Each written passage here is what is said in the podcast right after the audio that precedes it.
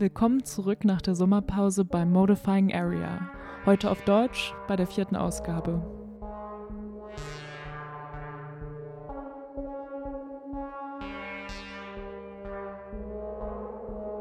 Also ich bin so formlos, dass ich eigentlich in jede Shape reinschlüpfen könnte, um, um irgendwie eine Identität zu haben.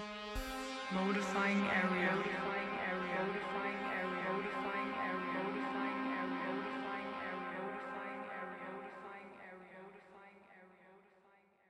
Willkommen zurück. Mein Name ist Francis Kussertz und ich freue mich heute sehr, euch ähm, Nasti vorzustellen aus Hamburg, Performerin, Videokünstlerin und DJ.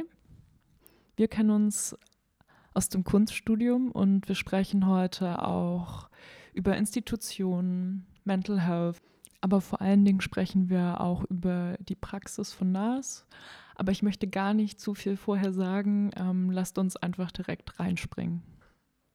Hallo Nas. Also einer der Gründe, warum ich dich eingeladen habe, ist einfach, weil ich deine Arbeit sehr zugänglich finde und ich auch viel mit den Medien, die du nutzt, anfangen kann. Also Video, Sound, Performance. Und aber jetzt habe ich mich natürlich auch gefragt, in Zeiten von Corona, Zeiten vom Lockdown, inwieweit das deine Arbeitspraxis beeinflusst hat? Also ich muss gestehen, ich bin viel mehr in meinem kreativen Flow. Also ich merke, ich habe mehr Lust zu kreieren, einfach weil ich die Zeit hatte, runterzukommen. Ich war halt viel in der Natur auch durch Lockdown.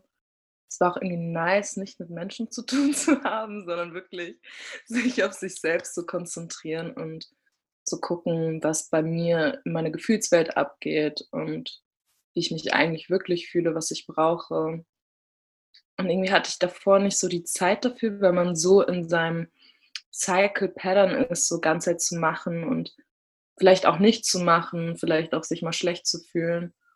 Und die letzten Jahre war ich irgendwie nur so am Machen und Machen und Machen und hab, hatte irgendwie keinen Stillstand. Und ich muss gestehen, dass es mir natürlich auch von einer privilegierten Sicht ging es mir halt sehr, sehr gut damit und ich konnte wirklich runterkommen und äh, meine Arbeitspraxis sogar, also finde ich, viel mehr in tuned mit mir selbst. Also ich habe das Gefühl, ich arbeite viel noch ehrlicher als sonst und habe Lust, neue Sachen auszuprobieren. Und ich fühle mich ein bisschen sicherer in mir selbst auch dadurch. Ja, ich kann verstehen, was du damit meinst, weil man ja auch wirklich die ganze Zeit immer unterwegs ist und du ja auch einfach auch einen großen Freundeskreis hast oder verschiedene Freundeskreise. Dann nimmt man sich selten so die Zeit zu sagen, hey, ich brauche jetzt Zeit für mich. Und ähm, ich meine, du hast ja jetzt auch gerade eine neue Arbeit veröffentlicht. Ähm, muss gerade noch mal den Titel nachschauen. Uh, are you there, right? Exactly. Also are you there? I'm there. Great. ähm, und da zum Beispiel finde ich, sieht man auch total die Entwicklung. Du hast halt einfach nochmal ein anderes Medium dazu genommen, Animation.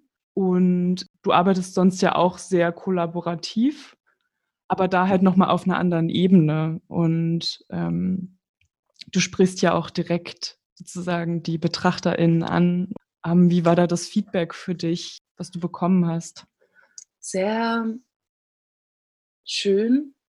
Es ist immer schön, wenn man was veröffentlicht oder teilt, zu gucken, wie es auf andere wirkt. Also klar, ich finde Kunst oder wenn man kreiert, man macht es einerseits für sich, also man ist da auch ein bisschen so narzisstisch und ist so, yeah, I'm doing it for myself. Aber ich merke einfach, dass meine Arbeiten sehr darauf spezialisiert sind, Menschen mitzunehmen und zu berühren. Und ich habe Lust, zu connecten. Ich habe Lust, mit meiner Kunst auch zu connecten. Es ist nicht nur ich und meine Gefühlswelt, sondern auch, hey, komm rein und wir können zusammen fühlen. So. Und da habe ich gemerkt, dass viele Leute sich gesehen gefühlt haben und auch ähm, gehört. Und das war irgendwie voll schön, dieses Gefühl zu kriegen, ich kann anderen eine Plattform geben, sich gehört zu fühlen ja, Feedback ist immer schön. Natürlich, andere haben mir auch geschrieben, uff, das war mir zu intens und zu scary, ich muss kurz runterkommen. Und andere meinten, hey, ich konnte damit voll gut einschlafen. Und ich war so, okay, cool. Also so derbe, verschiedene Auffassungen, was ich halt mega interessant finde. Ja, ich finde, das ist auch irgendwie das Interessanteste, wenn man, also weil der Schaffensprozess ja doch auch manchmal sehr einsam machen kann, wenn man das so für sich macht, auch selbst wenn man mit anderen zusammenarbeitet, man weiß irgendwie nie, wie am Ende die Reaktion sein wird und ob man wirklich diesen Raum geschaffen hat, den man sich gerne wünscht zu schaffen. Und da habe ich mich halt auch gefragt, ähm, wie das für dich ist. Also du arbeitest auf der einen Seite viel mit Video, aber auch mit realer Performance. Kannst du das miteinander vergleichen oder sind es zwei total unterschiedliche ähm, Medien für dich? Ich denke, im Kern sind die sehr ähnlich. Dieses Menschen mitnehmen, ähm, andere Portale, Dimensionen öffnen und einfach zu connecten. Also mir geht es in meiner Arbeit viel um diese Verbindungen, die wir miteinander haben. Und da sind die im Kern sehr ähnlich und natürlich auch vom Sound her, also wie ich mit Sounds arbeite, ist halt sehr wiederholend, im Loop, hypnotizing und ähm, das benutze ich auch in meiner performativen Arbeit zum Beispiel.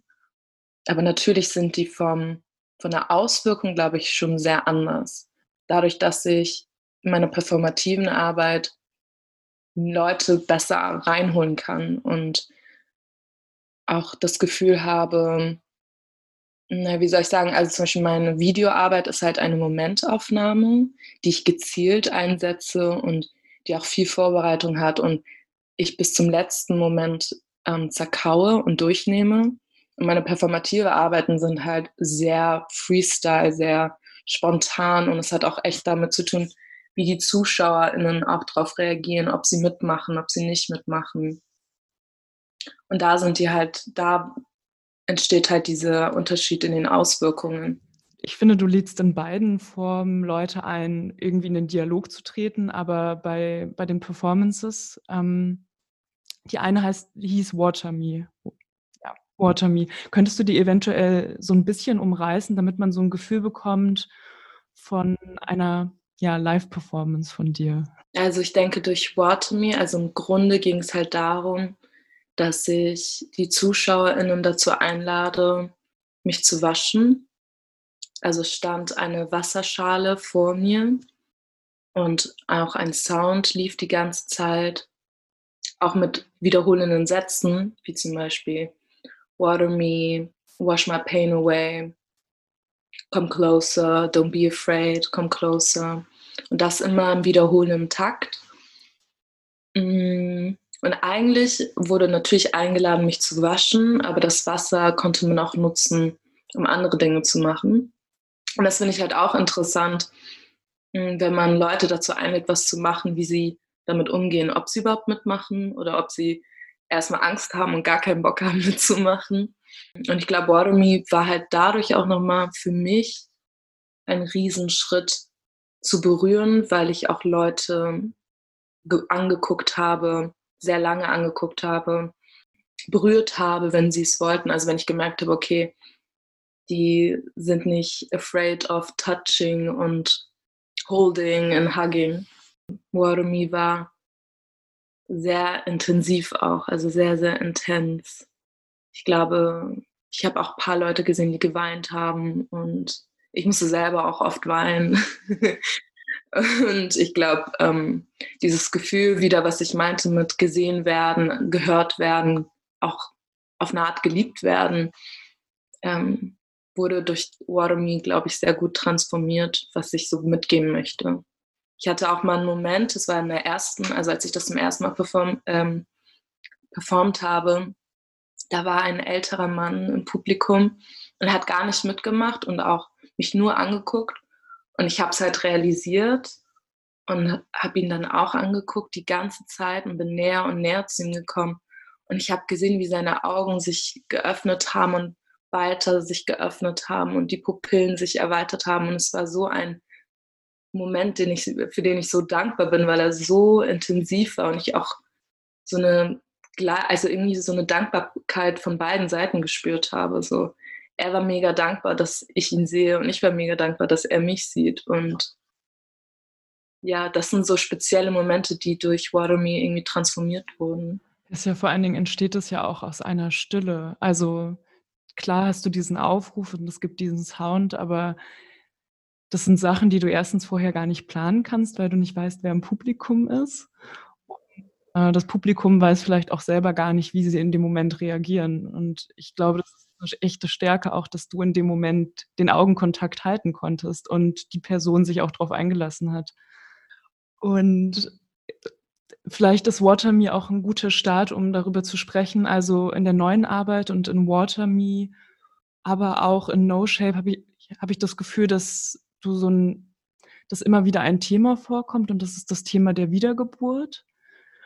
Ähm, hast du das Gefühl, auch für dich selber, dass das 'n Thema ist? Und falls es so ist, hast du das Gefühl, dass jeder Tag oder jede Arbeit eine Art neue Geburt für dich persönlich ist?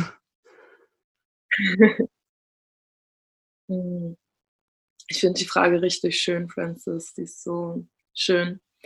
Ähm, ja, auf jeden Fall. Also, für mich ist jeden Tag 'ne Wiedergeburt. Ich habe auch das Gefühl, die letzten Monate, die letzten 6 bis 1 Jahr war ich in so 'ner krassen Transformation drin, die also, ich habe so Phasen, wo ich merke, ich bin in einer Riesentransformation drin und ich komme da irgendwie nicht raus, bis ich diese Transformation durchgezogen habe, halt wirklich wie so 'ne wie so 'ne Zwiebel und immer mehr Layers kommen so runter.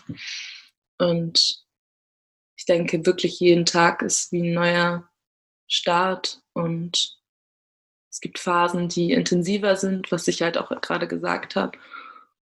Oder Tage, wo ich merke: „Okay, das ging schnell und ich bin jetzt einfach so habe ich 'ne neue Layer von mir selbst geöffnet.“ Und und ich glaube auch durch meine Arbeiten kann ich das am besten also, kann ich das sehr als Werkzeug benutzen, ähm, das ähm, das Thema Transformation und Wiedergeburt. Ja, es macht dich auch irgendwie nicht kategorisierbar. In den Arbeiten geht's auch viel darum also, wie du halt grad beschrieben hast, dass sozusagen diese verschiedenen Layers aber auch in diesen Layers oder auf der in der Suche bei diesen Pellen irgendwie auch so 'ne Zerrissenheit mitspielt und auch der Titel „No Shape“. Also, dass man immer auf der Suche ist, dieses transfor formierende, nicht so richtig wissen, was ist die richtige Form oder vielleicht auch also, wie du's auch beschreibst, du bist ja eher schon auf dem Weg, diese Form zu finden und dass es eigentlich immer besser wird, einfacher wird, 'n Shape zu finden. Ähm, und ja, durch diese sehr also, es ist für mich ist es 'ne sehr radikale Offenheit und ich finde, viel mehr Leute sollten radikal offen sein über ihre Gefühle. Es würde, glaube ich, vieles einfach einfacher machen und Probleme einfach schon auflösen, wo viele Probleme einfach auch sind. Und da habe ich mich aber auch gefragt, also, wie das für dich persönlich ist, auch als Person of Color, für deine mentale Gesundheit, wie du damit umgehst. Äh, wo soll ich anfangen? Hm, genau, durch No Shape. Ich glaube, ich fange da am besten an. No Shape war für mich wirklich, ähm, dieses Gefühl, in 2 Welten zu leben. Ich glaube, ähm ja, ich sage auch sogar „living in 2 worlds where I don't belong“. Und es geht halt wirklich um meine Erfahrung als POC, auch in Deutschland geboren, aufgewachsen mit 'nem anderen Hintergrund. Und wenn ich in Deutschland bin, gehöre ich nicht hierher und wenn ich im Iran bin, gehöre ich dort auch nicht hin. Und dieses Gefühl, irgendwie immer in 2 Welten zu leben und auch manchmal in 3, 4, 5 Welten, ist ja nicht nur meine Rassismuserfahrung, ist ja auch my daily life, ähm, auch als Frau sozialisiert zu werden, als Frau auch gesehen zu werden. Also, es sind so viele Sachen, die mich einfach krass mitgenommen haben und wo ich gemerkt habe: „Eigentlich habe ich gar keine Shape.“ Also, ich bin so formlos, dass ich eigentlich in jede Shape reinschlüpfen könnte, um um irgendwie 'ne Identität zu haben. Und deswegen liebe ich's auch, ähm, auf Instagram zum Beispiel mit Characters zu spielen. Ich habe so viele Characters in mir, die rauskommen möchten, weil ich einfach in so in so 'ner shapeless Form bin und überall reinschlupfen reinschlüpfen kann. Oder deswegen war einfach, ähm, No Shape so wichtig, das rauszu bringen und zu releasen, um auch hm, für mich zu zeigen, hey, ich muss keine Shape haben, um irgendwie dazugehörig zu sein. Weil ich denke, wenn man so eine Erfahrung hat, auch immer hinterfragt wird, egal was ist. Also seit klein auf werde ich in meiner Identität hinterfragt. Und natürlich hinterfrage ich mich selbst auch ständig, dass es halt ähm, eben keine Ruhe gibt, dass man sich nie irgendwie angekommen fühlt. Und ja, und ich denke auch zu dieser Mental Health und mentaler Gesundheit, ich struggle schon so lange damit. Und letztes Jahr habe ich mit Therapie zum Beispiel angefangen und habe gemerkt, hey, ich muss nicht alleine da durchgehen, ich kann mir Hilfe suchen und brauche nicht die ganze Zeit irgendwie, so ich weiß nicht, davor war es halt immer so, oh, mir geht's nicht gut, also gehe ich in mein kleines, äh, in meine kleine Höhle und komme dann wieder raus, wenn es mir besser geht, sondern jetzt lerne ich einfach, wie ich mit solchen Gefühlen umgehen kann und wie ich in mir selbst ankommen kann. Und ich glaube, diese Layers, was du meintest, ich komme immer mehr und mehr zu mir, aber öffne auch andere äh, Layers von mir selbst auch. Zu der radikalen Offenheit. Ich denke einfach, wir haben uns so ein bisschen entfernt von dieser Softness, also wirklich sanft zu sein miteinander, auch mit einem selbst. Und ich merke auch durch meine Arbeiten, dadurch, dass ich so ehrlich bin und offen bin und auch über meine Gefühle rede hm, und auch in der Kunstwelt eigentlich, ich weiß noch, in der Kunst, also in der Kunsthochschule wurde so oft gesagt, über Gefühle redet man nicht, sondern es muss auf jeden Fall ein, eine logisch, einen logischen Sinn machen, warum du das gemacht hast. Und ich stand da und ich war so, I don't know, like, Also es macht ein, es hat für mich einen Sinn und ich habe, ich will auch Experiences und Erfahrungen reinbringen, aber in erster Linie geht es halt wirklich, geht halt wirklich um meine Gefühlswelt und wie ich die Welt sehe, wie meine Welten in, in mir drin aussehen. Und ich denke, sanft sein heißt auch nicht nur immer emotional sein, sondern sanft sein heißt auch zuhören, ähm, geben, und auch ähm, ja in sich, also sich selber auch irgendwie in sich selber wohlzufühlen. Und ja, ich glaube, das fehlt mir halt mega in der Welt, ähm, diese Softness. Und deswegen schaffst du Räume, in denen das möglich ist. genau. Für dich und auch für andere. Ich finde, das merkt man aber auch ganz extrem eben in den Arbeiten, also wie du die Leute eben auch einlädst. Und ich weiß, was du meinst mit Kunsthochschule und es muss ein Konzept sein, es muss irgendeine Theorie in Sprung sein oder was ich auch immer ganz schwierig finde, ist, wenn gesagt wird, Kunst soll nicht politisch sein. Oh, ja, ganz schlimm. das finde ich auch so mittlerweile, also am Anfang lässt man sich da ja auch nur leicht auch noch leiten und denkt sich so, ja, irgendwie will man ja auch überleben und dann denkt man sich so, ja, aber wenn man sein Leben so gestalten, dass man Kunst macht, die sich verkaufen lässt, aber bei der man irgendwie nichts empfindet, so. Ähm, deswegen finde ich, also zum Beispiel die Arbeit, die du machst, auch besonders wichtig und äh, auch erstrebenswert. Aber ja, wo wir jetzt schon mal bei Institutionen sind, ähm, du bist gerade noch mitten im Studium oder? Man munkelt. Man munkelt. du bist gerade also noch mitten im Kunststudium. Ähm, also eine junge, aufstrebende Künstlerin. Wie fühlst du dich zurzeit repräsentiert? Also im, in verschiedensten Institutionen. Also ich meine zum Beispiel letztes Jahr hast du noch mit anderen Personen das Formation, Fest Formation Now Festival gemacht. Da habt ihr sozusagen euch eigene Räume in, in Institutionen ja auch irgendwie geschaffen. Hm, vielleicht könntest du darüber so ein bisschen was erzählen und sonst so deine Erfahrungen in Institutionen. Also erstmal Shoutout an Mabel Preach, Naomi, Tamika, Isabel, äh, Luca, alle, die involviert waren. Und zu der Repräsentation in Institutionen, wow, das hat sich gut gereimt. Ähm, ist auf jeden Fall ein Riesenbluff. Also vor allem in Kunsthochschulen und auch im künstlerischen Bereich tun alle so, als wären sie mega liberal und super offen und die sind super divers und versuchen auf jeden Fall divers zu sein. Aber wie gesagt, ist auf jeden Fall die größte Lüge, die ich je gehört habe, weil es keinen juckt und keinen interessiert. Man wird halt echt nur tokenized, also sozusagen einfach nur benutzt, um irgendwie für Diversität, ähm, also als divers angesehen zu werden. Und oft habe ich auch, also oft habe ich auch keinen Bock auf solche Räume, weil ich einfach das Gefühl habe, ich werde nicht gehört, ich werde nicht gesehen ich werde nicht für mich gesehen, sondern für mein Skin Color, für, für meine Experience, aber nie für das, wofür ich stehe und wer ich auch wirklich bin.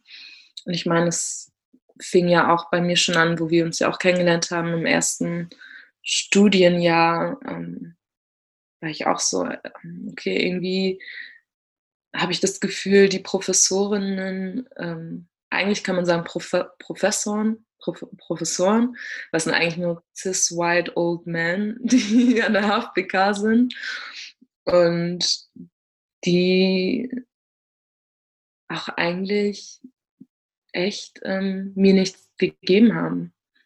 Also das Einzige, was sie mir gegeben haben, ist wirklich ähm, noch stärker für BPOC-Räume äh, zu sorgen und noch stärker hm, zu collaben mit Leuten, wo ich bin, hey, ich habe Lust, I admire you und ähm, let's do something together und nicht, ich habe keinen Bock auf Galerien, ich habe keinen Bock auf, ja, ein Teil dieser Institution zu sein. Klar, um zu überleben und um in der Welt zu überleben, ähm, das ist wichtig manchmal ein bisschen, bisschen die Ressourcen zu nehmen und zu nutzen. Und dafür bin ich auch der HFBK auf jeden Fall dankbar. Ähm, aber da muss sich auf jeden Fall richtig, richtig viel ändern. Und ich freue ich freu mich richtig, dass langsam Leute aufstehen und auch meine weißen Mitstudierenden aufstehen und sagen, hey, hier muss sich was ändern und wir haben keinen Bock mehr drauf. Aber ich meine, mein erstes Jahr war vor vier Jahren, drei Jahren. Und ich meine, wir sind jetzt auch nicht die Ersten, die für sowas kämpfen. Vor uns gab es Leute, die dafür gekämpft haben. Also vor unseren Eltern. Also es gab immer, Rassismus war immer ein Thema, Sexismus auch. Ähm, deswegen hätte es auch schon vorher passieren sollen.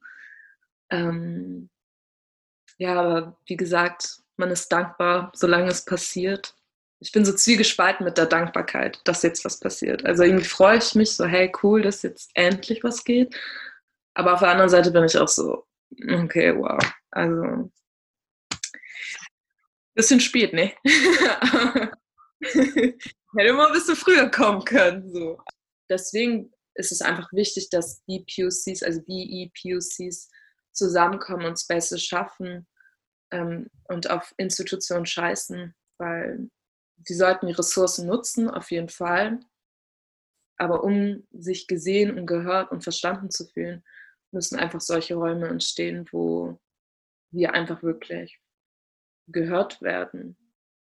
Und das ist in Institutionen auf jeden Fall nicht der Fall. Egal wie liberal oder wie offen sie sich ein, äh, zeigen, es ist auf jeden Fall ein Bluff.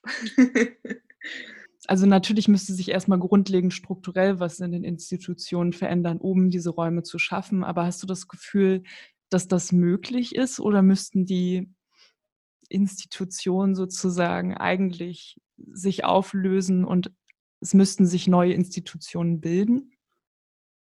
Abolish the police, abolish the institutions, abolish this capitalist life. Ähm, also das ist jetzt auch einfach eine Traumvorstellung natürlich, was ich gerade gesagt habe. Aber sowas müsste halt echt passieren, dass sich neue Institutionen einfach bilden. Aber ich habe das Gefühl, und vielleicht ist es auch einfach die, dieser Traum, diesen Traum, den man hat, ähm, diese Naivität auch irgendwie, dass sich was ändern wird, ähm, habe ich schon ein bisschen im Gefühl, auch einfach weil ich merke selbst ähm, die Leute, mit denen ich studiere, die vorher ähm, sehr rassistische, sexistische Sachen gesagt haben, jetzt auch sich langsam damit auseinandersetzen. So, aber ich bin halt auch auf der anderen Seite so, okay, I'm done with the waiting. Also ich muss nicht warten, damit etwas passiert, sondern ich muss mich selbst und meine Leute darum kümmern, dass wir einfach Spaces für uns selbst erschaffen. Und es ist nice, wenn sich was ändert. Und wie gesagt, es ist die Traumvorstellung, dass einfach ähm, alles cool und nice und heile Friede, Freude, Eierkuchen. Aber ich glaube, it's a long, long way to go. Und es hat ja nicht nur, ich meine, so viele Sachen haben einfach a long, long way to go. Die Patterns, die du in dir selbst brechen musst, die Patterns, die, so, die du global brechen musst. Und das wird einfach a long life human experience sein. Also da bin ich mir schon sehr sicher. Ich weiß, was du meinst mit diesen Patterns, die man bei sich selbst erstmal äh, brechen muss und vor allen Dingen auch nicht, dass man sagt, also dass man, das ist nicht nur so ein Entschluss für einen Tag, sondern eigentlich muss man so jeden Tag checken, okay, ah, da ist ja noch, noch ein Layer, noch ein Layer, also wenn man jetzt wieder auf Layers kommt, aber also diese inneren Strukturen, die, wo man, wenn man einmal anfängt, die zu beobachten bei sich selbst oder im System, dass es nie aufhört. Dass man äh, ist wie, also wie in einem, vielleicht auch ein bisschen wie in so einem Albtraum, wenn man so bemerkt, in was für Strukturen man sich eigentlich befindet. Apropos ja. Mental Health, auch sehr, ja, sehr Hilfe zu kriegen und weil it, it's a lot. It's a lot to break these cycles. Ja, eigentlich müsste es eine Gruppentherapie für die ganze Welt geben. Jeder für mhm. sich selbst und dann einmal gemeinsam äh, in einer riesengroßen Gruppentherapie. Oh mein Gott. gerade ist ein bisschen äh, problematic, aber an Michael Jackson Heal the World denken. ja, ich höre es auch jetzt gerade hier. Ah, Heal the World. Make it ja, aber das ähm, meine ich halt auch, warum es auch so wichtig ist für BEPUCs, ähm, äh, Therapy Funds zu organisieren und ähm, weil, wie gesagt, wir haben nicht nur a daily struggle of racism, sexism, sondern a daily life of this human experience und dann auch noch family struggle, dann noch relationship struggles, dann breaking the patterns, breaking this white um, this normatives in yourself. So um, und das sind einfach so solche Dinge, die so wichtig sind für uns, ähm, da Hilfe zu kriegen und sich zu organisieren und zu sagen, hey, um, you're not alone und wir holen dir Hilfe, wir geben dir einen Platz, wo du dich wohlfühlst und wo du endlich dich selbst teilen kannst. Und dann, jetzt kommt halt dieser Flow von, ähm, aber dann denke ich mir auch so, so viele Therapists in Deutschland sind halt auch für den Arsch, weil die natürlich auch in dieser Welt aufgewachsen sind und auch wahrscheinlich White German und auch deine Erfahrungen nicht checken. Dass das tatsächlich ein Problem ist, also ob es jetzt um Rassismuserfahrung geht oder es gibt wahrscheinlich auch viele Thera ähm, Therapeutinnen, die vielleicht transphob, homophob sind, rassistisch.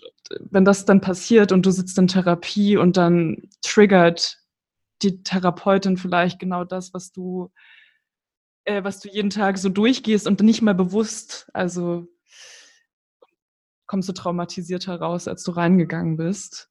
Diese Transphobie, die du gerade genannt hast, also ich selber zum schwanke auch mega mit meinem Gender und es ist ja auch eine große Gender-Frage. Manche sind exhausted davon, andere finden sich endlich selbst und ich merke auch, sobald man sagt, hey, ich fühle mich formlos, I have no shape, ist es schon so: „Okay, was was geht da und hat das was mit deinem Vater zu tun oder keine Ahnung?“ Und du bist so: „Ne, es ist einfach die Gesellschaft, die einem was aufgedrückt hat, wo ich mich damit einfach nicht verbunden fühle.“ Und ja, es muss einfach überall gebrochen werden. Nicht nur in dir selbst, sondern wie gesagt, global muss einfach so viel gebrochen werden und gekämpft werden, immer wieder. Let's break the system. Yeah. Also, ich glaube auch, dass es wichtig ist, auch vor allen Dingen das zu normalisieren, wenn man sich dafür entschei egal für welches Geschlecht man sich entscheidet und dass man sich eben auch beyond the binary, also nicht im binären System sozusagen sieht. Weil sobald man sagt, man fühlt sich nicht im richtigen Körper zum Beispiel als Frau, wird gefragt, ob man dann lieber 'n Mann sein möchte. Ja. Und da ist schon da fängt's halt schon an, so: „Hey, es gibt nicht nur Mann und Frau.“ Und also, ich meine, darüber könnte man auch 'ne ganze Podcast-Folge sprechen. Ja, ist auch so. Aber ja, danke auf jeden Fall für deine Offenheit dafür. Ich würde jetzt auch schon zur letzten Frage kommen. Ähm, das ist eine. Frage, die ich eigentlich immer stelle und das wäre die Frage, ähm, wenn du die Möglichkeit hättest, ähm, eine Nachricht auf deiner Stirn für einen Tag tätowiert zu haben. Was wäre das? Uff, uff, uff. Ähm, wunderschöne Frage, weil's mich auch natürlich an dich erinnert, Frances. Okay, ich habe eins, aber es ist halt auch, ähm Shoutout an, ähm, Miriam, aka Cashmere. Ähm, sie hat ein Tattoo mit „Stay soft“. Und ich glaube, das für einen Tag auf der Stirn zu haben wäre auf jeden Fall sweet. Stay soft, Leute. Stay soft, my friends. Vielen Dank, Nas. Danke, dass du da warst. Vielen Dank für alle, die bis zum Ende zugehört haben. Ähm, noch ein kleiner Hinweis für diese Episode: Sie wurde schon im Juli aufgenommen und, ähm, nur um das, ja, klarzustellen, weil es natürlich jetzt auch 'ne lange Zeit ist, in der auch noch viele andere Sachen passiert sind, die man hätte besprechen können. Und ja, ich verab verabschiede mich für heute und, ähm, möchte nur den Hinweis geben, die nächste Episode kommt im Dezember, ähm, mit einem Gast aus, ähm, den USA. Tschüss. Modifying area.